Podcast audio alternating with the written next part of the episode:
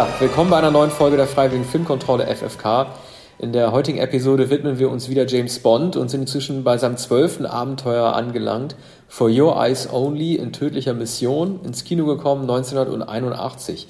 Äh, wir haben wieder fünf Kategorien und ähm, wir starten, schlage ich mal vor, mit der Kategorie Musik und dem äh, Titelsong von Sheena Easton For Your Eyes Only. Da hören wir mal kurz rein.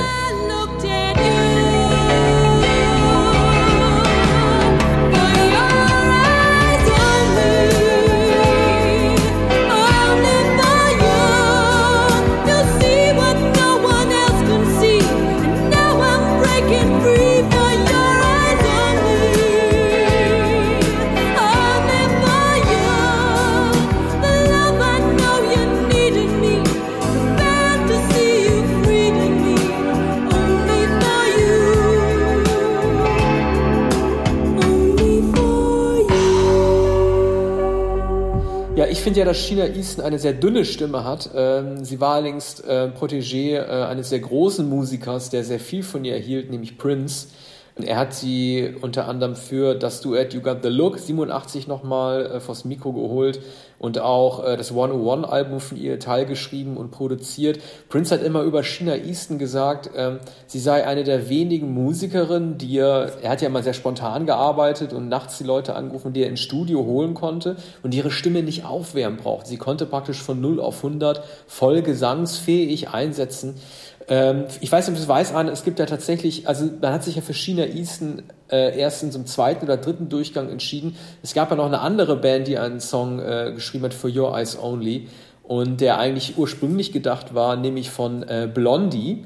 Ähm, den können wir auch mal kurz einspielen.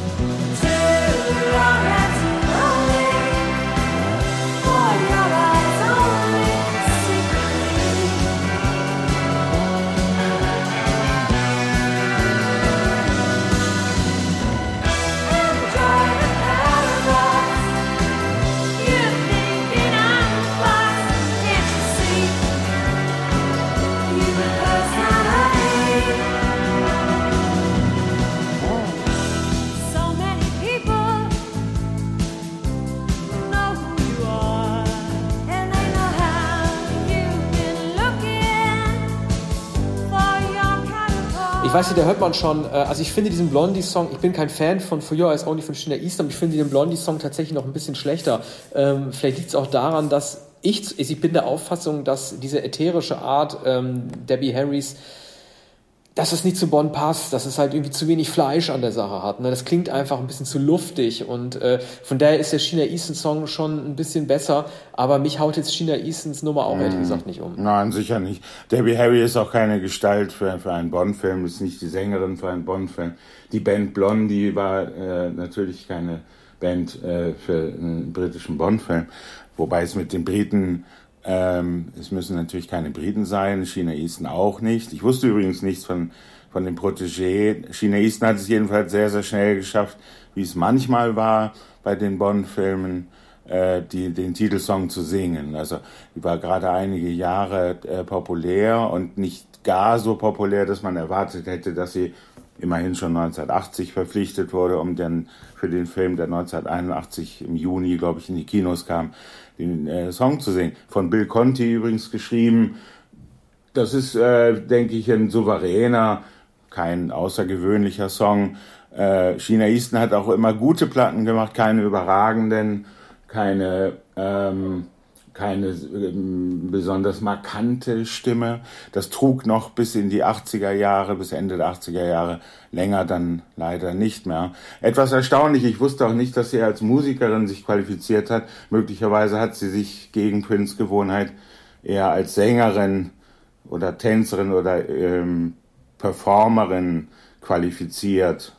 Oder ja. hat sie sich auch wie andere als Gitarristin Nein, das hervorgetan? Also, das ist nicht bekannt. Also sie ist vor allen Dingen Interpretin. Also ich glaube, dass sie auch keine große Komponistin gewesen ist. Sie war vor ja. allen Dingen eine Interpretin. Aber mhm. ich meine, das Duett zwischen beiden, You Got the Look zum Beispiel, das ist das bekannteste Stück eigentlich. Äh, ja. Das, äh, der Vater noch Sugar Balls für sie gemacht. Also, das, äh, also die, die harmonieren auch zusammen. Man muss bei mhm. Prince ja auch sagen, es ist nie ganz eindeutig, ob er ähm, wirklich von den musikalischen Fähigkeiten dieser Künstlerin überzeugt war oder ob er vor allem mit ihr flirten wollte. Ne? Das ist auch nicht naja. so ganz eindeutig gewesen.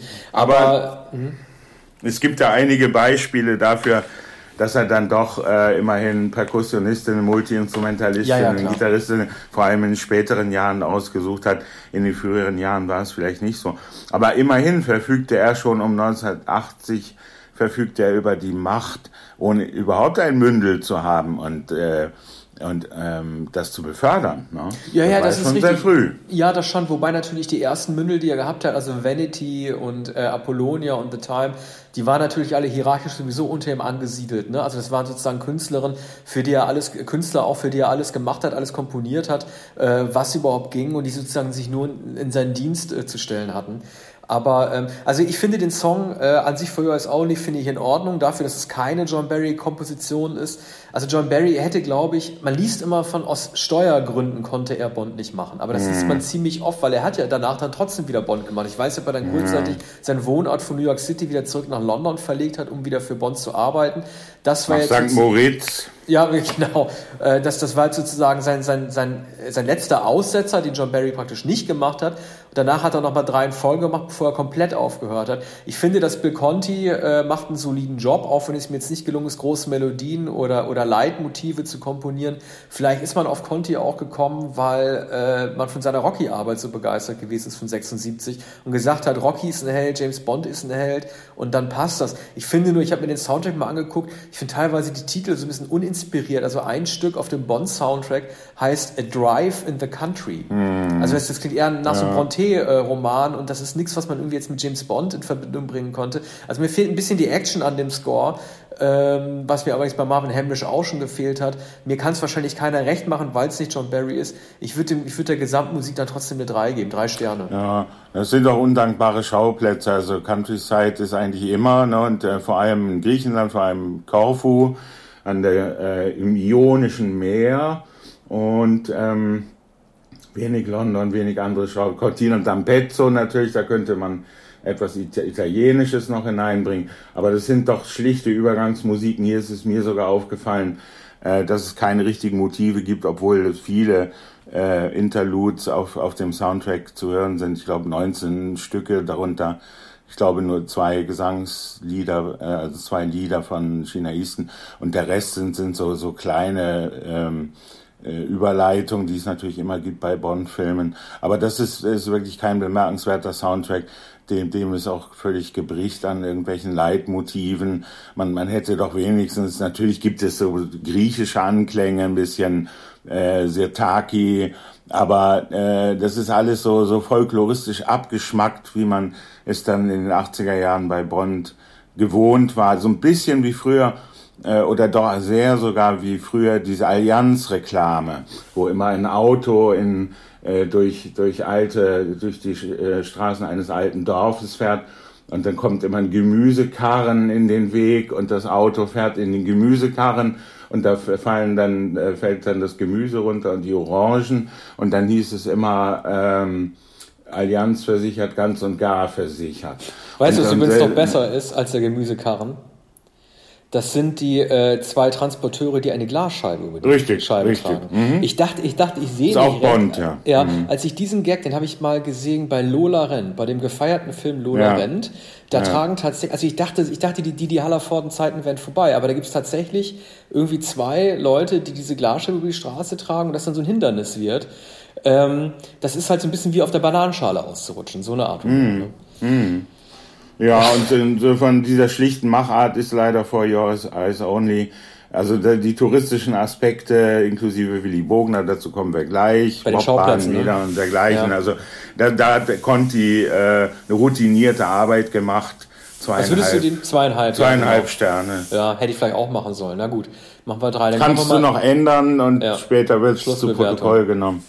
Äh, dann kommen wir mal gleich zu einer wichtigen Kategorie, nämlich dem Bösewicht. Äh, dieser Film geht, und ich verstehe nicht so ganz warum, er geht damit los, dass James Bond noch einmal Blofeld jagt. Äh, Blofeld ist so unwichtig, dass man sich noch nie mal die Mühe gegeben hat, einen Schauspieler für ihn zu besetzen, der ein bekanntes Gesicht hat. Man sieht ihn also nur von hinten. Und Blofeld geht ans Grab seiner Tracy, um sich von ihr zu verabschieden. Ähm, also ich verstehe das Ganze nicht. Klar, du musst natürlich als Intro immer eine Szenerie wählen, die mit dem eigentlichen Hauptabenteuer nichts zu tun hat. Also sprich ein Abenteuer beenden, derer wir nie ganz gewahr geworden sind, weil er mittendrin gesteckt hat. Also die klassische, die klassische Einführung.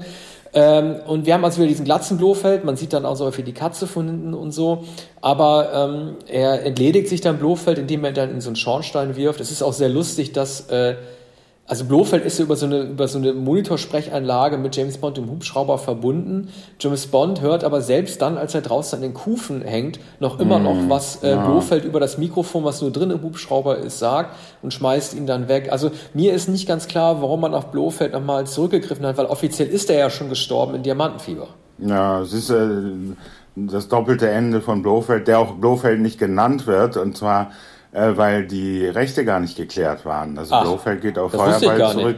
Ja, Blofeld geht auf Feuerball zurück und die Rechte an Feuerball lagen nicht bei, bei Brokkoli. Ja, aber das spielt ja auch bei Man lebt nur zweimal und äh, ja, Geheimdienst ja, ja, das ist etwas merkwürdig, da hatten sie es vielleicht nicht gemerkt. Jetzt waren sie unsicher und Brokkoli befürchtete Zahlungen und äh, sicherheitshalber haben sie Blofeld gar nicht genannt. Also so. der, der Name kommt gar nicht vor.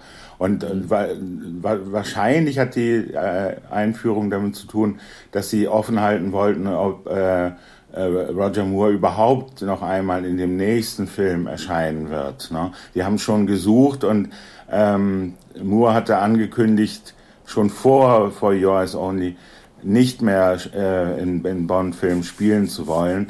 Dann wurde er überredet zu For Your Eyes Only, aber sie mussten damit rechnen, dass es sein letzter Auftritt wäre. Er hatte in der Zwischenzeit die Seewölfe kommen gedreht, also ein Action-Spektakel, unter anderem, glaube ich, mit Gregory Peck und Hardy Krüger 1980. Das war auch ein, ein großer Erfolg. Und ähm, trotzdem kam er nicht nur in diesem Film noch einmal zurück, sondern er kam noch einige Male zurück. Mhm. Aber das wussten sie vorher nicht. Ne? Mhm. Und möglicherweise äh, wäre wär es der letzte Auftritt gewesen, deshalb wohl auch die Reminiszenz an im, im Geheimdienst ihrer Majestät. Verstehe. Wobei Roger Moore da ja auch gar nicht gespielt hatte. Nee. Der eigentliche Bösewicht kommt dann erst später und ich muss ja sagen, ich bin Christatos-Fan. Also äh, ich mag Julian Glover. Ähm, ja, der ist gut. Ja, man kann, sehr guter Schauspieler. Man kann sagen, äh, er hat als Christatos relativ wenig Profil, aber ich finde das paradoxerweise ehrlich gesagt nur interessant, weil wir hatten ja mit Drax einen sehr überzogenen äh, Weltraumschurken, der, ne, der Typ, der so aussieht wie ein Wurzelsepp, aber, aber 1,90 Meter irgendwie groß ist. Dann hatten wir mit, mit Stromberg äh, den melancholischen Schweiger in seinem Unterseelabor. Und wir haben jetzt einfach so eine Art Waffenhändler, äh, einer, der sehr zwielichtig ist. Und das Besondere an Christatos ist ja auch, dass er im Gegensatz zu allen anderen vorangegangenen Schurken sich nicht sofort in der Story als Bösewicht entpuppt. Also man lernt ihn kennen und kennt seine Funktion noch nicht. Ja. Er, hält, er, hält er beschuldigt einen ehemaligen Partner, genau. einen Griechen, das, der, der, dann tatsächlich gar nicht der ja. Schurke ist. Wir merken erst sehr spät, dass er in Wirklichkeit im Zentrum dieser ganzen, Schurk, äh, dieser ganzen Schurkerei steht. Das, das ist schon gut gemacht und das ist sozusagen eine Entwicklung eines Charakters, die zu diesem Zeitpunkt, diesem Film noch bei keinem Bond ähm, zu sehen gewesen ist. Ich möchte nochmal darauf hinweisen, dieser Nebendarsteller Julian Glover, äh, in welchen fundamental entscheidenden Genrewerken äh, er mitgewirkt hat. Denn äh, Julian Glover äh, war nicht nur hier zu sehen, er spielte auch in ähm, äh, drei der weiteren größten, heute würde, würde, man sagen, Franchises mit, die es gibt. Er hat in das Imperium Stück zurück zwar eine Mini-Nebenrolle gehabt, aber da war so ein Ed-Ed, ähm, also sprich hier so, so ein Walker-Kapitän von diesen Schneepferden. Da hat er mitgemacht. Wirkungsvoll. Ja, mhm. also bei Star Wars. Dann hat er acht Jahre später, war er Hauptdarsteller als Hauptantagonist von Indiana Jones, Indiana Jones und der letzte Kreuzzug. Und er hat, ähm, das weißt du ja auch, in Game of Thrones diesen Berater gespielt, der so tut, als sei er irgendwie so alt und gebrechlich, aber in Wirklichkeit äh, alle an der Nase rumführt. Also er hat Bond gemacht, er hat Indie gemacht, er hat Star Wars gemacht und Game of Thrones. Also er hat es irgendwie geschafft. Äh, also ich kenne niemanden, der äh, diese Filmografie, wenn es auch nur fast Nebenrollen immer gewesen sind, diese Filmografie so vorweisen kann. Ja, wie, hat äh, sich sehr Julian, gut gehalten. Ja, der hat sich da sehr gut gehalten und sehr gut verkauft, gut reinkommt. Und ich weiß nicht, ob es dir aufgefallen ist. Äh, es gibt ähm, diese, es gibt ja diese Szene, als James Bond auf diese Sprungschanze geht, die er dann runterfahren muss und verfolgt wird von seinen Herrschern, die auch mit nach oben gehen. Da sieht man tatsächlich Charles Dance, äh, den wir auch aus Game of Thrones kennen, der äh, in einer sehr kleinen Rolle man sieht, glaube ich, auch nur zweimal halt James Bond verfolgt, der hat da auch schon mitgemacht. Hm.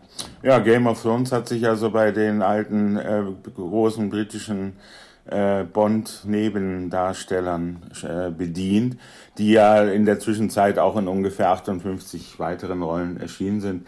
Es ist ein, ein sehr britischer Film, es ist die erste Regie von John Glenn, der vorher die, Filme, die Bond-Filme geschnitten hatte. Etwas umstritten.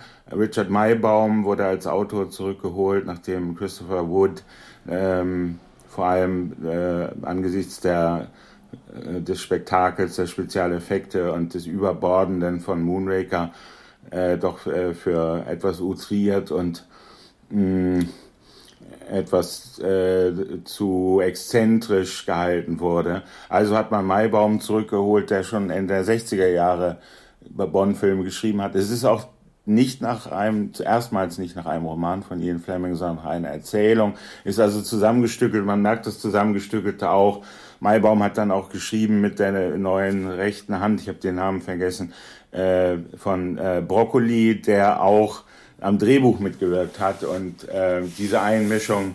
Der Drehbuch mitgeschrieben?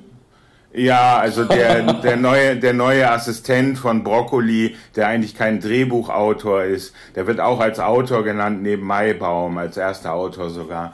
Und ähm, man, es soll, sollte ein realistischerer Film werden. Also sollte zurückgehen zum harten Spionagefilm, was zum Teil natürlich glückt, realistische Schauplätze, fährt eine kleine Ente, äh, der Lotus fährt auch wieder. Äh, es gibt, äh, es ist auch keine riesige Weltverschwörung, sondern es ist ein kleines Dechiffriersystem oder eine Raketenlenkung, um die es geht. Attack heißt das Gerät. Und das wurde in einem, äh, äh, in einem, von, in einem britischen äh, Marineboot, das auf einer auf eine Mine fährt im Ionischen Meer. Lass uns da doch gleich in der Action-Kategorie ja, ist, ist untergegangen. Also äh, kurz, kurzum, es ist, ähm, es ist zum Teil eine, eine Rückkehr zu einfachen Filmen. Auch das Budget explodierte nicht 28 Millionen Dollar. Aber weiter. Ja, pass auf, du musst den Bösewicht noch bewerten, Arne. Ja, der Bösewicht. Äh, also der ich, ich gebe ihm, ich geb ihm vier. Ich gebe ihm vier Sterne. Ja. Bösewicht ist sehr gut. Der Bösewicht ist aber natürlich nicht von, von monströser Dimension. Ist aber geradezu subtil gespielt. Ich kann also auch nicht anders, als ihm vier Sterne zu geben. Also man hat ja, man hat ja einerseits die Riesenschurken, wie den Don, wie Donald Pleasance etwa, die diese Präsenz des, ja, des Schurkischen haben, die man erwartet. Und man hat hier jemanden, den man geradezu bei John Le Carré, bei Dame König als Spion erwarten würde. So realistisch ist er, indem er den äh, ehemaligen Freund und dann äh, Konkurrenten beschuldigt äh, und von sich ablenkt. Das ist raffiniert und ungewöhnlich gemacht und ist wahrscheinlich auch das letzte Mal, dass, dass es so dezent ist. Ne? Später hat man dann wieder Christopher Walken und solche sofort als sinistre Schurken erkennbaren Gegner. Ja, genau. Also du hattest halt vor allem Christopher Walken oder ähm, später als, also gerade, alle sagen immer, die Daniel Craig Bond-Filme sind so ultra realistisch, aber die Daniel Craig Bond-Filme sind ja zum Beispiel auch Bond-Filme, in denen der äh, Schurke meistens auch ein körperliches Gebrechen hat. Ne? Du hast den äh, Schurken, der nicht weinen kann, du hast den Sch äh, Schurken, dessen Gesicht in Wirklichkeit zerstört ist. Zuletzt mit Rami Malek, ein Schurken, der oh. so, so, so, so, ein Schachbrettmuster im, äh, im äh, Gesicht hat. Und da hat man den säuselnden, den zitternden ja, genau. und den im Gesicht verätzten. Genau, genau. Sowas. Und Christatos ist halt einer, der einfach durch das Leben gegangen ist und sich durch das Leben gewunden hat und gar nicht auffällt. Und das ist seine große Stärke. Hm. Ja, also da, das ist, da ist es gelungen. Es ist so ein britischer Agenten. Thriller alter Schule. Was, äh, wobei dann die Frage aufzuwerfen ist, weshalb der Film dann doch nicht so gelungen ist und auch nicht so witzig ist. Und, und was ist es, weshalb dieser Film auch immer, äh, er wird beständig im Mittelfeld genannt. Ja, genau, also das ist ein Mittelfeld. Seit es, seit es 22 Bond-Filme gibt, wird er im Mittelfeld genannt. Mittlerweile gibt es 27 Bond-Filme, glaube ich, oder 28. Ähm, Und er wird noch immer im Mittelfeld genannt. Wir, wir versuchen das zu klären. Du hast ja die Kategorie ähm, sozusagen Schauplätze und Action schon angerissen. Lass uns mit Action weitermachen. Ich glaube, ja. da kommen wir der Sache schon so ein bisschen mehr auf den ja. Grund. Ähm, also Warum ist der Film nicht so gelungen? Ich glaube, dass, dass die Kategorie Action damit auch ein bisschen zu tun hat. Also für mich wirkt dieser Film so ein bisschen wie so ein Flickfilm oder wie so ein ähm, französischer. Äh, also es gab Anfang der 80er Jahre viele so Belmondo-Filme oder Alain Delon-Filme, so Côte, Côte d'Azur und mit der Ente, wie du schon gesagt hast, durch, äh, äh, durch die Serpentinen und so weiter. Und der hat ein bisschen was davon. Und ich finde einfach, dass äh, die Ernsthaftigkeit, die Versuche mit dem Drehbuch und der Seriosität und der Nüchternheit in der Konstellation zwischen Figuren halt zu konstruieren, dass es nicht mehr aufgeht, wenn es dann tatsächlich um die Action geht. Da gibt es viele Ungereimtheiten. Also ähm, ich, ich werfe werf einfach mal so ein paar Sachen mal ein. Vielleicht kannst du die auch beantworten. Ich verstehe es nicht. Also es gibt diese Willy Bogner-Szenen natürlich, die sehr aufwendig äh, äh, gezeigt sind, wie er durch die Bobbahn fährt. Aber seit wann dürfen Touristen eigentlich so eine hohe Sprungschanze runterjagen? Ja, das, ist, also, das, ist, das darf doch kein Tourist machen. Das ist doch, das, ist, das darfst du nur wie bei Olympia und bei Profisportlern machen. Na Dann, gut, bei Willy Bogner ist es äh, geschenkt. Das musste natürlich sein da kann man Realismus nicht erwarten. Ja, okay, aber ähm, das und dann natürlich, äh, wieso, es gibt ja diesen DDR-Olympiateilnehmer, ähm, ja, ne? Ja. Warum soll der ein Killer sein? Das ergibt für ja. mich zum Beispiel auch keinen Sinn, dieser Adonis, ne, der da ist. Dann, äh, Bösewicht aus dem deutschen Osten. Ja, genau, böse aus dem deutschen Osten. Äh, äh Übrigens äh, ja auch die, äh, die Eisschul, äh, die, die Eistanzlehrerin. Ja, die, genau. Die, die, die Eistanzlehrerin, also die, die Katharina Witt, äh, Lehrerin. Ja, aber wieso arbeitet sich eigentlich ähm, Christatos, wieso arbeitet er sich so an dieser Eislaufmutter ab? Der nimmt ihr ja alles persönlich, der droht ihr doch persönlich noch am Ende, dass es ihr in den Kragen geht. Das ist irgendwie eine Figur, die ihm sehr am Herzen liegt und an der er alles rauslassen kann, wenn sein eigener Plan nicht aufgeht. Ja. Kann er leid ja, die scheint die Domina zu sein, also das geht wahrscheinlich sogar zurück auf äh, äh Liebesgrüße aus Moskau auf Lotte Lenja. Ne? Ja, wahrscheinlich. Also scheint so eine Figur zu sein, die heißt Gräfin von Schein, glaube ich oder Schlein in dem Film. Ähm, ich glaube, die Schauspielerin, die australische Schauspielerin, nee, die, die junge Frau, die die Eisläuferin, also das Mündel Bibi. ist, mhm. die war mit Pierce Brosnan damals liiert Ach und so. hat Broccoli Pierce Brosnan 1980 Ach. vorgestellt im Vorfeld der Dreharbeiten. Ja. Dann verdankt er seine Bond-Karriere dieser Frau. Ja, das dauerte Aber noch geraume Zeit. Aber so. Aber, äh, mhm. ganz kurz, ich wollte, ich wollte noch ähm, zwei Szenen, zwei Action-Szenen noch, noch erwähnen. Ähm, es ist dramaturgisch auch ein bisschen sch äh, äh, schlapp. Also äh, er geht ja mit, mit äh, Melina Havelock, da kommen wir ja bei dem Bond Girl gleich, gleich noch dazu, durch diese St. Moritz wunderschönartige Schneekleinstadt. Man, man bekommt äh, dramatisch äh, mit, wie sich zwei Motorradkiller aufmachen, ihn umzulegen. Ne? Motorräder und Spikes, die bauen sich auf, die Spannung steigt und dann greift Bond einfach nur zu so einer Planke und haut die dann äh, von ihren Kisten und dann fliegen die in so eine Scheibe rein und zack, aus Bumm ist die Szene auch schon vorbei. Da hast du irgendwie so, so, so einen Bartos-Moment, der irgendwie so aufgebaut wird und der sie dann einfach total schlecht dann einfach erst aufklärt. Das ist das eine. Dann verstehe ich auch nicht, warum die, ähm, also es gibt ja diesen Taubenmoment auch, wo die in dieses U-Boot äh, äh, am Ende noch eintauchen, Melina und Bond.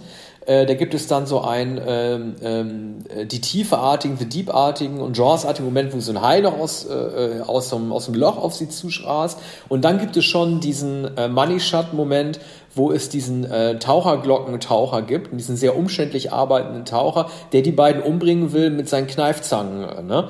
Und da frage ich mich auch, das ist so uneffizient. Warum hat denn einfach Christatos anstatt dieses, dieses unbeweglichen, ähm, dicken Tauchers, warum hat er stattdessen nicht einfach zwei normale Taucher mit Harpunen runtergeschickt? Also du ja, hast hier Konstruktion, ja, du hast hier, du hast Konstruktion von Action-Szenen, die einen großen Show-Effekt äh, äh haben sollen mhm. und sich dann nur ganz schlecht aufklären. Ja. Also da ähm, da ist der gut gemeinte Realismus schnell am Ende. Und äh, da, da ist der Film insofern unrealistisch, als er mit kleinen Mitteln einen großen Effekt erzielen will. Es ist auch am Anfang so, wenn ähm, Carol Bouquet, also äh, wie heißt die, Melina, richtig?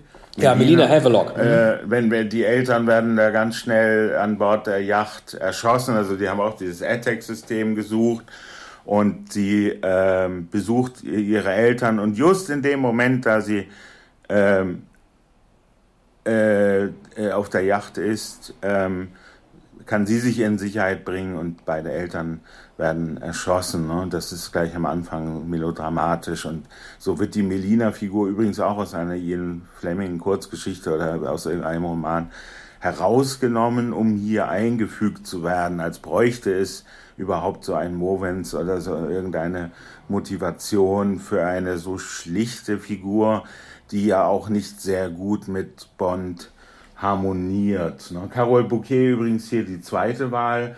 Die erste war Ornella Muti, die abgelehnt hat und die damals, als es eigentlich schon so großer Star war, äh, dass sie glaubte, da nicht mitspielen zu müssen. Umso mehr hat sie dann ungefähr zu der Zeit, etwas später mit Adriano Celentano, diese äh, Slapstick-Komödien sehr erfolgreich gedreht. Ja, da gibt's doch, ich muss bei Ornella Muti immer, äh, also die, die, ähm, die Celentano-Experten wissen mehr Bescheid. Ich, ich werde diese Szene nie vergessen, in der der Bauer Celentano sie doch irgendwie an dem, in, also sie sitzt im Bett und er fährt sie mit dem Traktor irgendwie durchs ja, Dorf oder so. Ja, so. der widerspenstigen Zähmung, ja. Das ist, die haben ich als Kind, ja, ich fand das so lustig.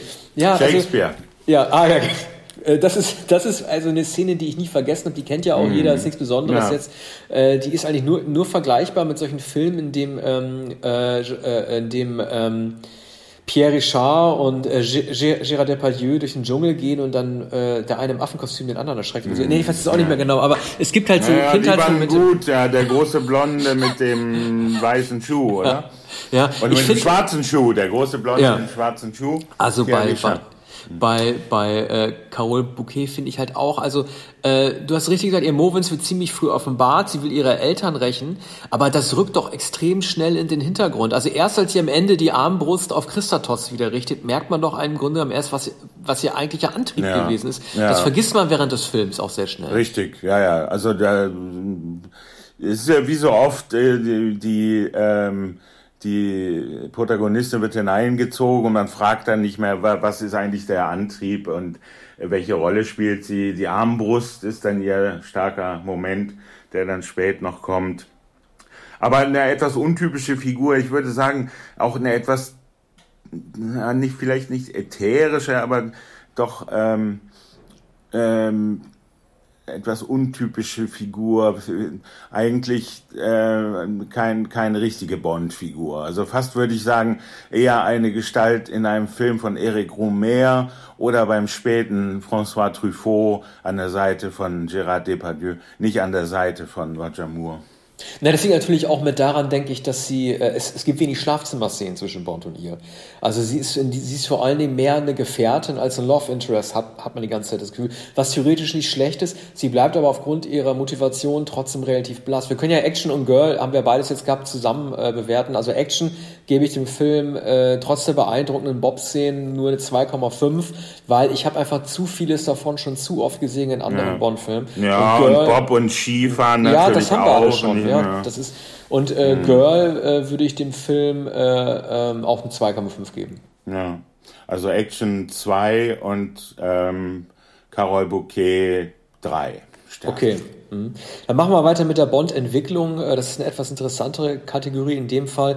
Wie du ja schon erwähnt hast, die, Eis, die, Aus, äh, die Eisläuferin Bibi, ähm, äh, die sozusagen auch zu einer zu einer Affäre zu werden droht für Bond. Sie will ihn ja auch unbedingt ins Bett kriegen. Hier merkt man aber zum ersten Mal, dass Roger Moore, auch aufgrund seines Alters, er ist 54, als der Film ins Kino gekommen ist, erstmal zu, eher zu so einer Vaterfigur wird, anstatt äh, so einen wirklichen Geliebten. Und es ist doch sehr eher unangenehm zu sehen, wie diese Frau, die mindestens, die höchstens halb so alt ist wie er, äh, mit ihm unbedingt Tete-a-Tete machen will. Äh, also das, also das, das, war unangenehm zu sehen. Äh, es gibt eine andere sehr äh, bekannte Szene, Szene äh, in dem ähm, Film, die im Zusammenhang mit Dr. No schon mal eine Rolle gespielt hat, nämlich Bond, ähm, der einen Menschen nicht rettet. Ähm, also es gibt, es gibt eine viel diskutierte Szene im ersten Dr. No, als Bond hinterrücks aus dem Gebüsch raus einen Hescher erschießt, obwohl es nicht nötig gewesen wäre. Hier haben wir einen äh, Bösewicht, der äh, auf so, mit seinem Auto äh, von so einer Klippe ähm, zu fallen droht und das Auto steht so halb nur noch auf der Klippe und man weiß eigentlich fällt er runter. Jeder, jede Bewegung innerhalb des Autos könnte die letzte und die falsche sein. Und ähm, mich hat es ein bisschen an, an Morrissey erinnert. Er singt ja in, ähm, ja, in diesen Song, ne? Ähm, ja. Mensch, jetzt muss ich den Song mal googeln, weil ich kenne nämlich die Textzeile. Ich google ihm die Text, also die Textzeile. Aber sag die lautet, Textzeile. Ja, kick, kick, kick, them when they fall down. Ähm, das ist äh, ähm, Kick Them in the Fall Down, The Smiths. Der Song ist, Mensch, this, That Joke Isn't Funny Anymore. Da singt äh, äh, Morrissey Kick Them When They Fall Down. Äh, an dieser Stelle auch einen Gruß an meinen Freund Per, der mich damals auf diese Textzeile auf, aufmerksam gemacht hat. Und das passt so ein bisschen äh, an äh, zu der Situation, denn es, die Situation ist nicht dieselbe wie bei Dr. No. Bei Dr. No erschießt äh, John Connery ohne Not jemand von hinten. Hier ist es so, dass dieses Auto sowieso äh, von der Klippe gefallen wäre und Bond tritt einfach nur nach. Also gestorben wäre der sowieso. Deshalb kickt them when they fall down, wenn der sowieso fall down. Und ähm, trotzdem wurde hier über die vermeintliche Skrupellosigkeit äh, äh, Bonds viel diskutiert. Ganz so ist es nicht. Er ist, er ist natürlich, er ist natürlich jemand, der seine Gegner tötet ne, und die nicht rettet. Aber es ist nicht so, es ist nicht ganz so brutal. Äh, insgesamt äh, hat Roger Moore eigentlich der Rolle spätestens ab diesem Film ansonsten nicht mehr viel ähm, hm. mitzugeben vermocht. Ne? Also wie siehst du das? Nee, also es ist fast, fast ein Rückschritt in, ins ähm in Serienfach sozusagen, also Simon Templar oder äh, die zwei. Äh, er ist, äh, hatte ja auch angekündigt, das eigentlich nicht mehr spielen zu wollen. Von jetzt an ist er eigentlich nur noch physisch anwesend, kann man sagen. Und ähm, auch spürbar zu alt, nicht nur gegenüber der Eisläuferin, die vielleicht 19 oder 20 ist. Ne? Also das ist schon etwas bedauerlich, vor allem weil Brosnan ja schon da war, etwas zu jung natürlich, aber man hätte andere Darsteller finden können und das wäre äh, sicher besser gewesen. Äh, andererseits ist mit Octopussy eine fast äh, triumphale Rückkehr, oder wir beide denken jedenfalls, Octopussy ist eine mhm. triumphale Rückkehr, Rückkehr gewesen. Also vielleicht der, der letzte äh, gute Bond, bei dem man sich noch freute, der typische kalte Kriegsbond. Dieser Film ist, obwohl der wieder der General Gogol vorkommt, ist kein so typischer äh, kalter Kriegsbond, obwohl ähm, die Russen sich natürlich auch darum bemühen, dieses Raketenzündungssystem zu bekommen. Aber äh, der Gogol ist hier eher zum Running Gag geworden, der am Ende dann äh, äh, auf, auftaucht und das Gerät eben nicht in die Hand bekommt. Roger Moore sagt auch den schönen Satz, das ist echte Entspannung. Sie haben es ja, nicht und genau. ich auch nicht. Ne? Ja, genau, also da wird schon ge gewitzelt und das eigentliche Ende, das noch danach kommt, also äh, ein, ein äh, geradezu frivoler Witz um Maggie Thatcher, dazu kommen, kommen wir noch ja. gegen äh, mhm. Ende. Ja, also ich würde der Bond-Entwicklung, äh, weiß ich nicht, also diese Szene von der Klippe, mit der Klippe, wie das Auto unterstürzt, die ist bekannt, aber das reicht nicht, um diese Figur interessanter zu machen. Und du hast recht, es ist tatsächlich eher ein Rückschritt Bonds. Die Sprüche sind auch ein bisschen blöd, ne? Als er runterfliegt, sagt James Bond, er war, er war äh, vorher schon sehr runtergekommen. Ja. Äh, also ich, Hat ich man, glaube ich, auch schon mal in einem, äh, mindestens in einem anderen Bond-Film. Ja. Also ich gebe dem eine 2, mhm. die Entwicklung. Ja, doch, ja. Ne? Mhm, zwei. Äh, dann kommen wir jetzt zur abschließenden Kategorie. Ähm, den, also die Gadgets, die können wir, das wäre auch nochmal eine Kategorie, aber die Gadgets lassen wir weg, weil es gibt keine Gadgets in diesem mhm. Film. Das haben wir mit Action abgehandelt. Äh, ich glaube, mein, eine, eine Uhr von Seiko und die, ja. die Ente hat eine Sonderausstattung. Ja, stimmt. Dann machen wir jetzt die Schauplätze nochmal und da können wir Thatcher auch gleich, weil Downing Street ist ja hier auch ein Schauplatz mit verarzten. Ich will mal kurz was sagen, ähm, so schön wie die Schauplätze auch teilweise aussehen, ne? sei es diese winterliche Atmosphäre oder das Italien und so, ähm, dieser Film soll ja auch tatsächlich in Albanien teilweise spielen, nämlich in dem Moment, als ähm, ähm, äh, Topol und er ähm, ähm, nämlich dieses Lager äh, ähm, da ausmerzen wollen, ne, das Christatos gehört, das soll in Albanien spielen. Und da habe ich dann zum ersten Mal gedacht, das ist ja einfach nur so Name-Droppen von Schauplätzen. Weil ich meine, es, äh, der, also Albanien als Land spielt sonst keine Rolle. Es gibt keinen Grund, das in Albanien anzusiedeln. Gut, es ist in der Nähe von Griechenland, kann man jetzt sagen. Aber ich glaube, da ging es erstmals auch darum, einfach diesen James Bond äh, an weiteren, äh, ähm, äh, äh, also an, an Schauplätzen einfach zu erweitern und man sagen kann, hey, in tödlicher Mission spielt jetzt auf einmal auch in Albanien. Und das war zum ersten Mal so eine Unnötigkeit.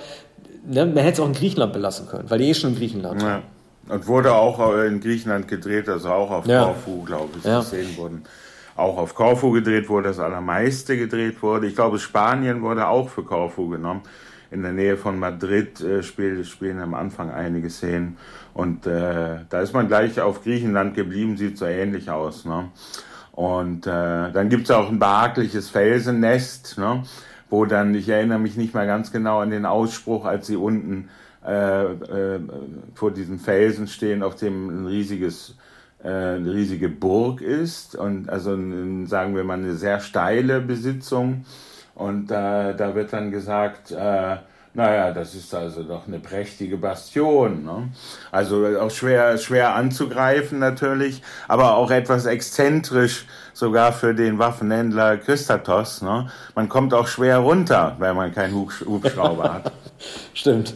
Äh, ja, also Schauplätze, ah, nee, wir müssen noch, müssen noch auf, auf, auf, auf Thatcher noch kurz zu sprechen kommen. Also der Film wurde ja 1980 gedreht. Äh, da, war, äh, da war sie ja kann sie 79 oder 80 an ihm machen? Das weiß ich gar nicht mehr. 79, ne? Ich glaube Ende 79, Ende, ja. Da war sie noch nicht lange im Amt, aber anscheinend schon, schon unbeliebt genug, dass man sich so karikieren musste, dass sie ja. sich mit einem Papagei unterhält, den sie für James Bond hält. Mhm. Ich frage mich immer, äh, also die Rolle von Dennis Thatcher als so der Hausmann, als der trottelige Hausmann, muss ja auch schon mhm. festgestanden haben.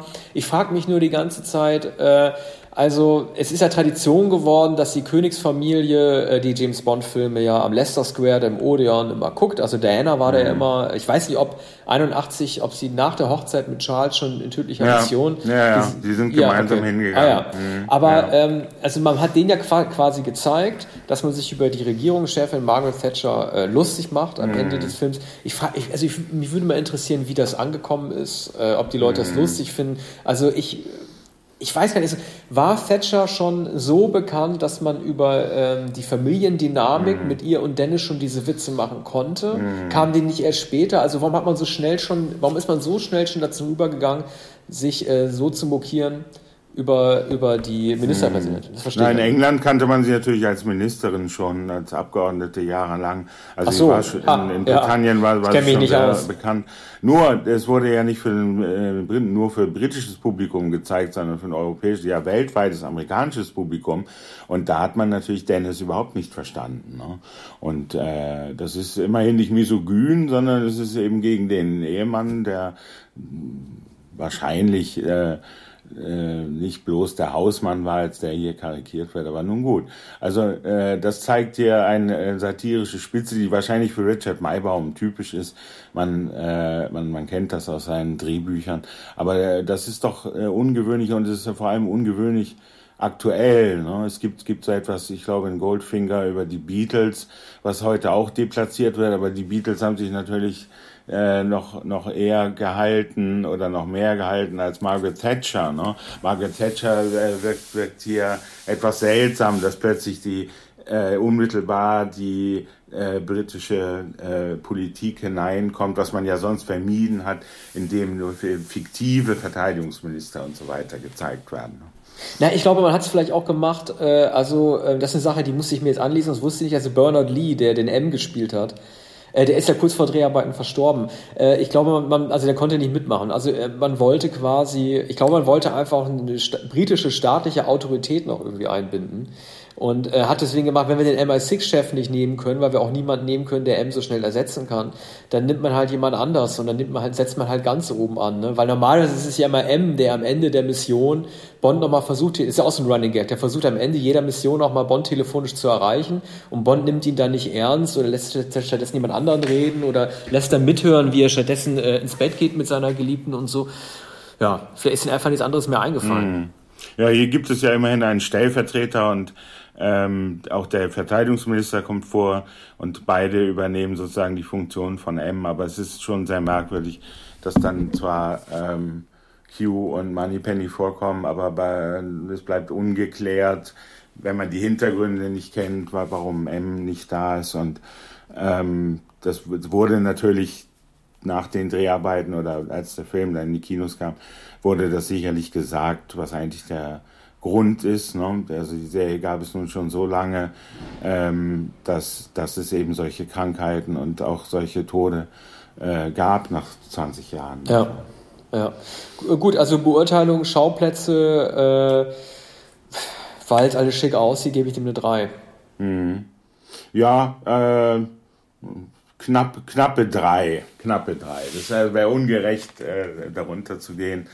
Und man muss ja auch äh, bedenken, dass die äh, Bewertung sich bei den allermeisten Listen nicht geändert hat über die Jahre. Also äh, äh, noch, noch zuletzt, vor, vor einigen Jahren, gab, gab es wieder ein Ranking, in dem der Film noch immer im Mittelfeld platziert ist. Also es ist ein recht beliebter Film, der nicht, natürlich nicht so erfolgreich war wie Moonraker, aber der auch nicht so teuer war und die, äh, die Serie in, in gutem Fahrwasser ließ. demnächst kommen, kommen wir dann mit äh, Octopussy 1983. Ja, da freue ich mich auch schon drauf. Das ist auch ein guter Titel, weißt du, den äh, hat man dann auch im Original so gelassen. Also die haben sich mit den Titeln oft immer schwer getan. Also ich finde, For Your Eyes Only mit in tödlicher ja. Mission zu übersetzen, war jetzt auch nicht so super mhm. kreativ. Das kann Moon, man so nicht übersetzen. Äh, Moonraker hat ja den, den äh, noch absurderen deutschen Titel gehabt. Moonraker, James Bond 007, streng geheim. Das ja, und das so streng geheim hatten sie dann eben vergeben. Ne? Und jetzt ja. konnten sie For Your Eyes Only nicht mit streng geheim ja. übersetzen.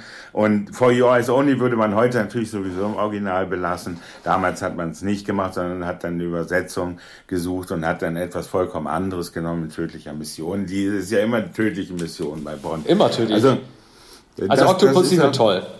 Mhm. Wir müssen aber ja. noch eine Sache jetzt schon, jetzt schon ankündigen, mit unseren Hörern nicht negativ oder positiv, hoffentlich, wenn überhaupt positiv überrascht sind, dass wir auch Never Say Never Again besprechen werden mit John Connery. Ja. Den machen wir nach Octopussy.